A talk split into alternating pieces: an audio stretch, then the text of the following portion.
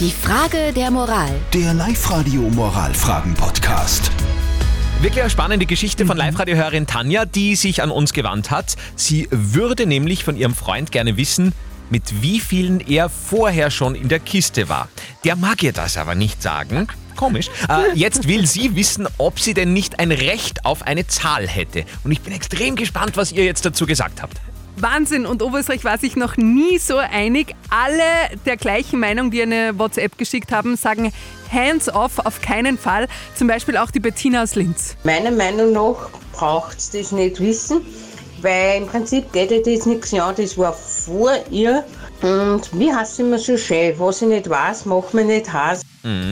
Oder auch die Eva aus Steyr schickt uns da Mädel, nein, einfach nein. Es geht dich genau gar nichts an und es macht dein Leben nur komplizierter. Das war in der Vergangenheit, belasse es dabei und lebe den Moment. Das abschließende Urteil, wie immer von unserem Life-Coach Konstanze Hill. Ja, was willst du machen? Willst du ihn foltern?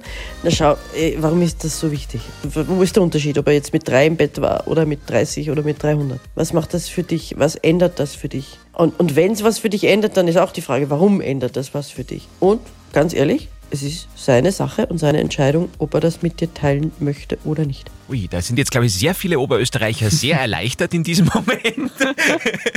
Na, die Konstanze hat gesagt. Ja, ja, dann muss das stimmen. Äh, Ich hoffe, wir konnten ein bisschen weiterhelfen, Tanja. Falls ihr auch eine Frage der Moral habt, wo ihr sagt, hey, da brauchen wir vielleicht einmal eine Meinung von außen, sehr, sehr gerne meldet euch bei uns über unsere Website www.liveradio.at. Die Frage der Moral. Der Live-Radio Moralfragen-Podcast.